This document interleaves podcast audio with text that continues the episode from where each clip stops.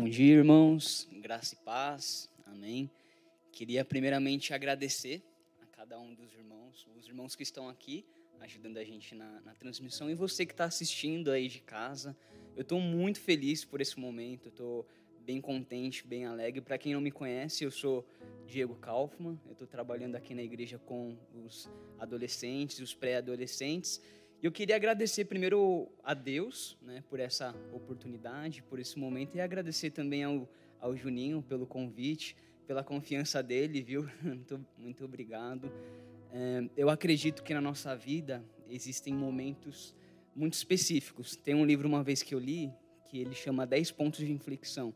E o autor ele fala muito que na nossa vida tem alguns momentos chaves ou momentos importantes que a nossa história ela muda de uma forma ou de outra. Eu acredito que a minha história ela tá ligada agora com a história da I21. Então quero agradecer aí pela oportunidade e eu creio que o Senhor tem me chamado e convocado para estar aqui com os irmãos participando. Então muito obrigado. Queria compartilhar com vocês um texto nessa manhã. Te convidar a abrir a sua Bíblia em 2 Timóteo 2 Timóteo, a gente vai ler o capítulo 1, do versículo 3 ao versículo 7. 2 Timóteo 1, do 3 ao 7. E a palavra do Senhor diz o seguinte: Dou graças por você ao Deus que sirvo com consciência limpa, como serviram os meus antepassados. Sempre me lembro de você em minhas orações, noite e dia. Quero muito revê-lo, pois me lembro de suas lágrimas. Nosso reencontro me encherá de alegria. Lembro-me de sua fé sincera, como era da sua avó Loide e da sua mãe Eunice. Eu sei que você, eu sei que em você essa mesma fé continua firme. Por isso, quero lembrá-lo de avivar a chama do dom que Deus lhe deu quando impus as minhas mãos sobre você. Pois Deus não nos deu um espírito que produz temor e covardia, mas sim que nos dá poder, amor e autocontrole. Amém? Queria orar com, com vocês. Senhor, muito obrigado, Pai. Nós queremos te agradecer por esse momento, Pai. Nós queremos agradecer pelas nossas vidas, Senhor.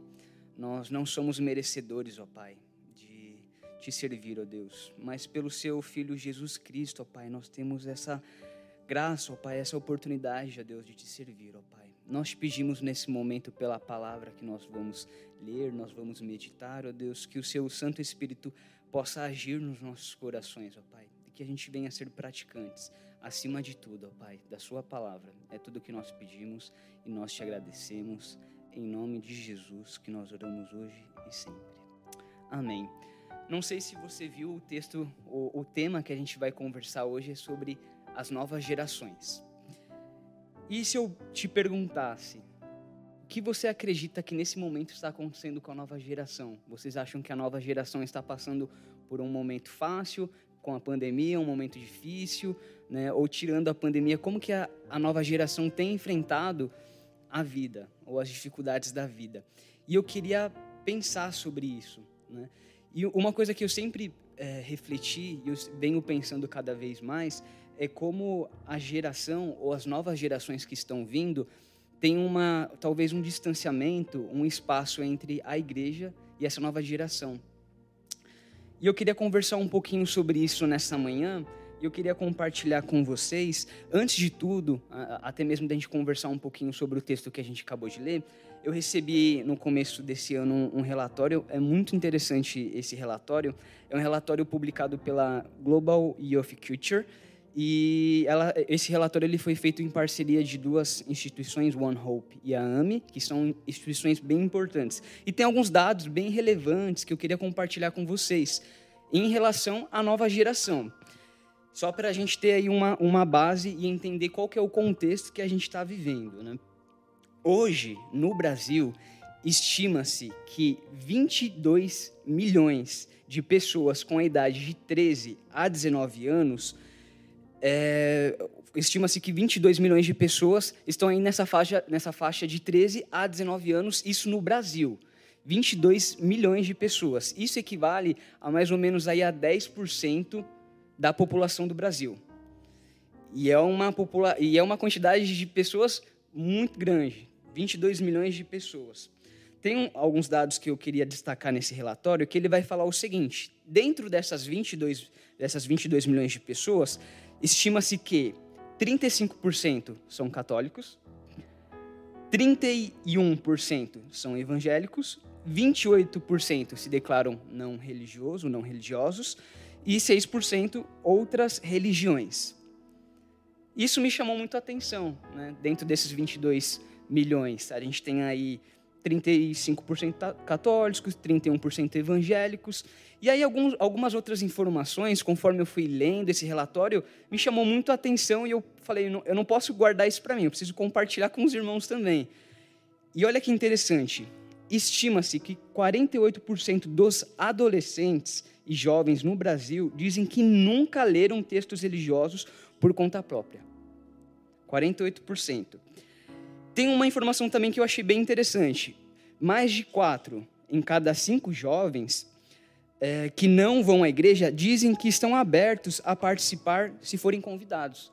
E eu achei isso muito, muito interessante e relevante. Então, os jovens que não fazem parte de nenhuma igreja, se eles forem convidados, muito provavelmente eles vão querer participar ou, ou ver como que funciona.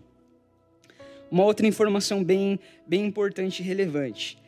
31% dos adolescentes e jovens pesquisados no Brasil identificam-se como religiosos, e dentre esses 31%, descobriu-se que apenas 9%, eu vou repetir, apenas 9% dos adolescentes e jovens eram cristãos comprometidos ou praticantes. Olha que coisa mais doida. A gente tem 31% desses 22 milhões que falam que eles são evangélicos. Só que dentro desses 31%, apenas 9% falam que são praticantes, que realmente estão ali no dia a dia da igreja participando. E quando eu vi esse relatório, eu confesso que eu fiquei surpreso, ao mesmo tempo desafiado. E eu queria desafiar os irmãos também nessa manhã com essas informações que a gente está está aprendendo. Tem uma outra publicação também pela AME e essa informação eu achei extremamente. Para mim, a primeira vez que eu, que eu descobri isso, eu fiquei bem impactado. Falo o seguinte: que 50%, repito, 50% da população mundial atualmente, hoje, tem menos que 25 anos. 50% da população mundial tem menos que 25 anos. E aí tem uma outra pesquisa que revela, revela o seguinte, que 77%, 77% dos brasileiros tornam, to, tomam uma decisão definitiva por Cristo nessa faixa etária. Então, se eu te perguntasse, quando você conheceu a Cristo? Qual foi a data, qual foi o, o período? Muito provavelmente a grande maioria da, dos irmãos vão falar que recebeu ou conheceu a Cristo antes dos seus 25 anos. Né? E realmente essa é uma faixa etária extremamente importante da gente pensar, falar e refletir. E eu fiquei muito contente, primeiro, pelo convite de poder trabalhar com, com, com os irmãos, servir a igreja e estar tá representando e participando junto dessa faixa etária. E é uma coisa muito, muito doida para mim, porque eu também sou jovem. E isso eu acho que tem um lado muito bom de eu conseguir estar junto com os jovens, participando com eles também. Mas da mesma forma, essa responsabilidade não é só de uma pessoa da igreja, apenas dos líderes. É uma responsabilidade de toda a igreja. Todos nós somos responsáveis de alguma forma pelos no, pelas novas gerações. E eu faço esse convite para você, primeiro, de pensar sobre isso. E na igreja, inclusive, quando a gente vai pensar em novas gerações, se a gente ainda refletir pelo contexto da igreja, eu vejo que tem muitos pais aqui que têm filho pequeno, bebê. Então, é uma nova geração que talvez, quando a gente começar a conversar um pouco sobre nossa, essa nova geração, a gente vai descobrir muitas outras coisas. E eu queria voltar né, um pouquinho no texto que a gente falou sobre 2 Timóteo. Eu gosto muito das cartas pastorais, eu acho que ela tem, ela, ela nos traz alguns desafios, algumas informações muito importantes. É interessante a gente observar que Paulo, ele, quando ele manda essa, é, essa carta ao Timóteo, a segunda carta ao Timóteo, eu vejo muito a questão de incentivar, de encorajar. E o Timóteo, nessa ocasião, a gente pode observar que Paulo era uma pessoa mais velha, E o Timóteo era uma, era, um, era uma pessoa mais nova, então ele estava sendo de fato ali mentoreado, cuidado pelo, pelo apóstolo Paulo, né? E aí, conforme a gente lê, o que a gente pode identificar também? Que Timóteo ele vinha de uma família cristã, né? Pelo menos a sua avó Loide e a sua mãe Eunice, ele, elas eram cristãs. E aí eu não sei você, eu venho também de uma família cristã. A minha mãe é, é cristã, os meus avós também. Então tem um, um, contexto também dentro da família, né, que já conhecia já conhecia a Cristo, né? E aí dentro da, da carta também a gente pode observar, né, realmente o apóstolo Paulo elogiando o trabalho de Timóteo, participando ali junto com ele. Mas o que me chama muito a atenção nessa carta é realmente a questão do apóstolo Paulo, ele está disposto a servir essa geração, ou estar disposto a participar naquilo que essa nova geração que ele recebeu estava fazendo. E aí eu queria voltar um pouquinho nesse texto e eu queria identificar junto com vocês algumas verdades, alguns pontos importantes que esse texto ele, ele traz. O primeiro ponto, e é extremamente relevante, é o seguinte: todas as gerações têm as suas dificuldades e desafios. Todas as gerações têm as suas dificuldades e desafios. E de uma forma ou outra, a geração anterior precisa né, acompanhar ou estar próximo junto dessa nova geração. Né? Então, realmente, a gente precisa é, pensar, né, principalmente a gente, como uma, uma geração anterior, né, nesses novos, nessa nova geração que está vindo. Então, eu queria repetir com vocês primeiro ponto. Todas as gerações têm as suas dificuldades e desafios. Todas as, as novas gerações, né? Em 2 Timóteo, o texto que a gente acabou de ler, eu queria que a gente voltasse nesse texto novamente, fala o seguinte, 2 Timóteo 3 a 4. Dou graças por você ao Deus que sirvo com a consciência limpa, como serviram os meus antepassados. Sempre, sempre me lembro de você em minhas orações, noite e dia. Eu acho isso incrível, como o apóstolo Paulo ele fala né, que ele dá graças ao Senhor pela vida de Timóteo. E ele simplesmente não dar graça, mas ele ora, ele fala que ele ora noite e dia por Timóteo. Versículo 4. Quero muito revê-lo, pois me lembro de suas lágrimas. Nosso reencontro me encherá de alegria. E esse texto é um texto que me faz pensar muitas coisas. Mas um ponto muito importante disso que a gente está vendo é que o texto ele remete a cuidado, a carinho e preocupação que o apóstolo Paulo ele tinha para com Timóteo. Timóteo era uma pessoa pelo menos pela carta a gente pode observar isso, como o apóstolo Paulo ele se preocupava com a vida de Timóteo. Né? Ele tinha esse cuidado, ele tinha esse carinho, ele tinha essa preocupação. E provavelmente, durante a sua vida, durante a sua caminhada, você teve alguém que te incentivou, te encorajou a prosseguir. E eu me lembro de uma história que quando eu era mais jovem, adolescente, eu me converti, eu tinha ali 12, 13 anos, né? E eu lembro de, uma, de um período que eu estava passando uma dificuldade né, específica, não só eu, mas a, a, minha família. E eu lembro de uma, de uma líder, que era líder do, dos adolescentes na ocasião. Eu me lembro que ela me chamou, chamou os meus irmãos, e ela falou assim: vem aqui. Eu lembro até que era um culto da noite, a gente foi numa salinha, ela queria orar com a gente, e aí ela colocou uma música, colocou um louvor. Eu não me lembro que louvor que ela colocou, qual foi a letra, não lembro o que ela disse na oração, mas eu lembro que só o fato dela me chamar, chamar os meus irmãos para orar e, e, colocar um louvor, isso me, me, incentivou e me encorajou. Isso foi, um, foi, foi, foi muito impactante na minha vida. E eu acredito que você também tem alguma história parecida de alguém dentro da igreja que de alguma forma te te incentivou, quis te acompanhar, quis orar com você. Né? O segundo, a, a segunda verdade que a gente pode identificar é que muitas vezes a gente se preocupa com as pessoas de fora, né? ou fora do nosso contexto familiar. E nós nos esquecemos dos de dentro, dos da nossa própria família. Só que a gente pode observar dentro desse texto que Timóteo, ele não foi simplesmente encorajado pelo apóstolo Paulo, mas ele também foi muito provavelmente encorajado pela sua avó, pela sua mãe. E aí no versículo 5, 2 Timóteo 1:5, fala o seguinte: Lembro-me de sua fé sincera, como era da sua avó Loide, e de sua mãe, Eunice, em que você em vo, e em você essa mesma fé continue firme. E como é importante a gente ter pessoas, ou dentro do nosso círculo familiar, ou dentro é, da igreja, que, que nos incentive, que nos apoie. E, de fato, a, a avó e a mãe de, e a mãe de, do Timóteo realmente estavam ali, apoia, apoiavam eles. Né? E, e, isso também me lembra o, o, do Juninho, né? Porque o Juninho ele sempre fala do, da avó dele, né? A dona Olivia, que a avó dele foi uma pessoa que impactou muito na sua vida e no seu ministério.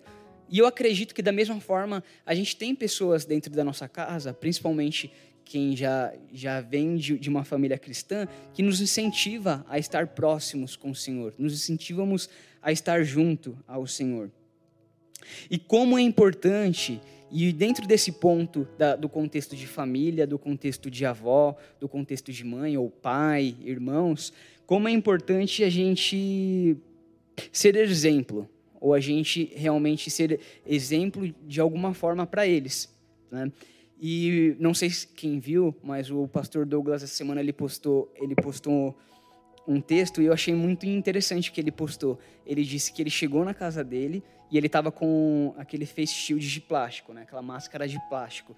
E ele falou que durante aquela mesma semana ele observou a filha dele colocando também uma máscara de, de, de plástico, algo na cara muito semelhante àquilo que ele colocou.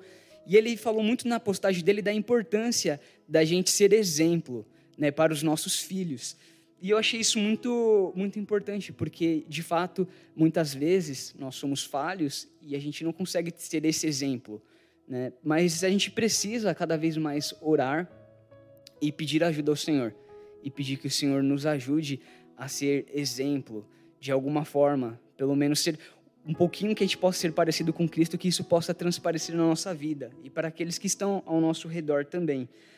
E recentemente eu li um livro que eu gostei muito, e eu indico muito para os irmãos também, que chama A Coragem de Ser Imperfeito, da Brené Brown. E é, esse livro, ele, ele trata muito sobre a questão da vulnerabilidade. Só que tem um ponto no livro que eu fiquei muito impactado com essa informação, né? que a, a autora ela vai falar o seguinte, que existe um espaço, existe, ela vai chamar isso não de espaço, mas sim de lacuna. Existe uma lacuna entre aquilo que eu falo e aquilo que eu faço. Então existe uma lacuna entre aquilo que eu falo e aquilo que eu faço. E aí tem uma frase que ela fala assim no, no, livro: se quisermos nos reconectar e retomar o vínculo com o outro, precisamos diminuir a lacuna de valores. E de fato a gente precisa cada vez mais tentar diminuir essa lacuna daquilo que a gente fala, daquilo que simplesmente sai da nossa boca e, e a gente não pratica. E as pessoas percebem. A gente pode achar que não, mas as pessoas percebem. E eu lembro isso em várias, várias situações, que eu poderia citar aqui em N casos, com a minha vida ou com de outra pessoa, que a gente se diz ser uma coisa, mas quando a gente, de fato, a gente vai ver, não é aquilo que a gente está vendo ou enxergando. Mas de fato a gente precisa clamar ao Senhor e pedir ao Senhor que Ele possa nos ajudar, nos auxiliar, que aquilo que a gente fala, aquilo que a gente, a gente prega, que de fato a nossa vida a gente possa viver isso, né? que, que, que o Senhor possa nos, nos, nos abençoar.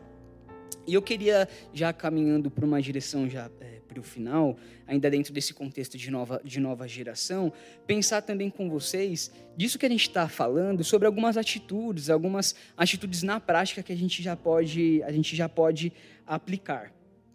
A primeira atitude é a seguinte: não devemos apenas chamar os jovens e adolescentes para o culto. E isso é um negócio muito doido, porque eu acho que eu já vivenciei isso. Ah, vamos chamar fulano de tal para vir no culto. Vamos chamar tal pessoa para assistir culto. E me desculpe, mas é uma verdade. simplesmente vir assistir o culto não vai resolver tantas coisas no sentido, no sentido prático da vida da pessoa. Porque o que a pessoa precisa não é simplesmente assistir, mas é participar junto com você com aquilo que o Senhor tem feito na sua vida. Então a gente precisa investir em relacionamento, em vida, e em estar com a pessoa. Não adianta eu chamar um amigo meu simplesmente para assistir o culto e não estar próximo dele, se relacionando, orando ou estando ali junto com ele. E aí, até dentro do, do ministério, eu lembro que eu estava conversando com o Juninho, a gente, ele falou muito sobre essa questão, e eu falei, puxa, é verdade, faz sentido. Não adianta a gente fazer um, um ministério para os adolescentes, para os pré-adolescentes. Eu preciso fazer um ministério com eles, com o adolescente, com os pré-adolescentes. Porque o que a gente precisa realmente de relacionamento, é de vida com vida. O segundo ponto que a gente pode colocar aqui é que nós devemos ensiná-los, ensinar esses jovens, essa nova geração, ensinar os nossos filhos sobre a importância de servir a igreja. E eu me lembro de uma história da antiga igreja que foi o seguinte: uma vez um jovem chegou na igreja, na ex-igreja que eu participava, e ele era amigo de um amigo meu. E eu já meio que conhecia, assim, já sabia que ele era amigo dele. E no final do culto eu cumpriment, fui cumprimentar, abraçar ele. Falou: Que legal, você está aqui. Né? E aí ele falou assim para mim: Puxa, eu tô, eu tô nesse processo, eu tô procurando outra igreja e tal. Aí eu, até aí tudo ok.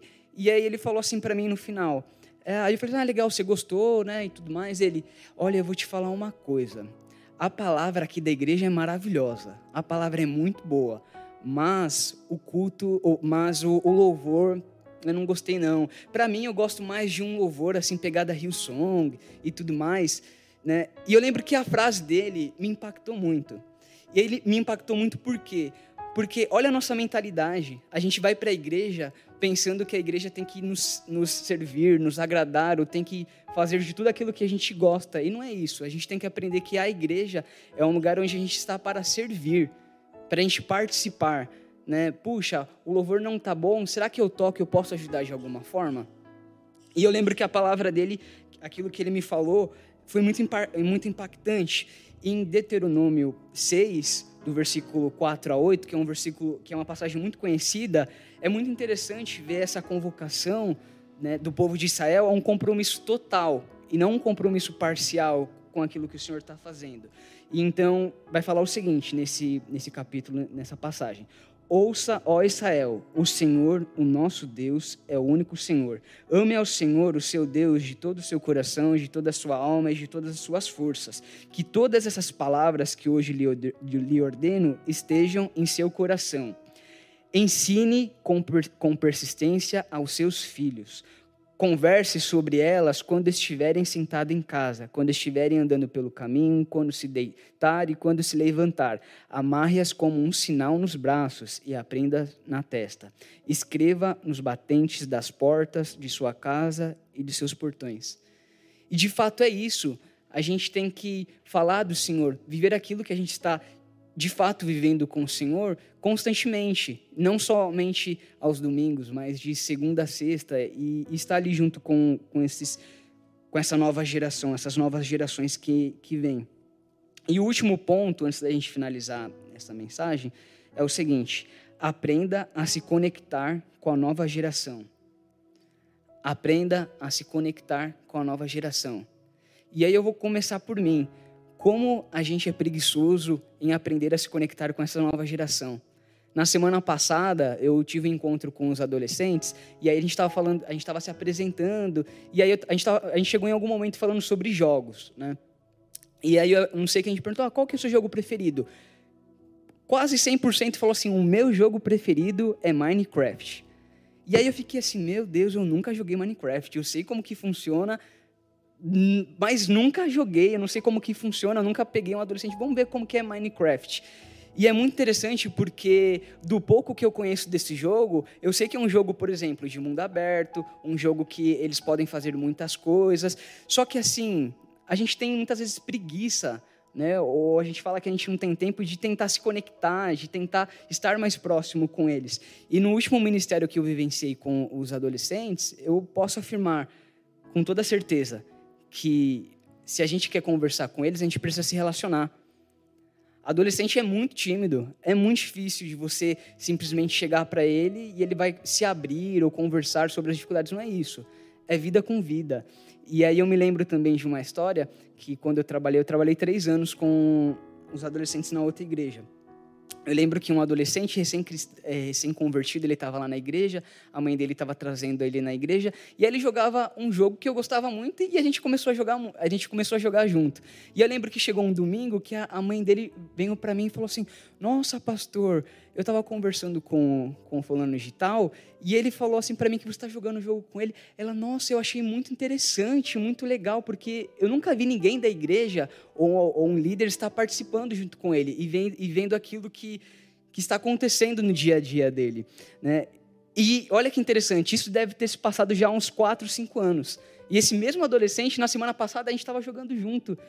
Porque, de fato, não adianta simplesmente eu querer trazer a pessoa na igreja. Eu preciso me relacionar. Eu preciso entender o que, que ele está vivenciando, qual que é, o que, que ele tem feito, o que, que, ele, tem, o que, que ele tem participado.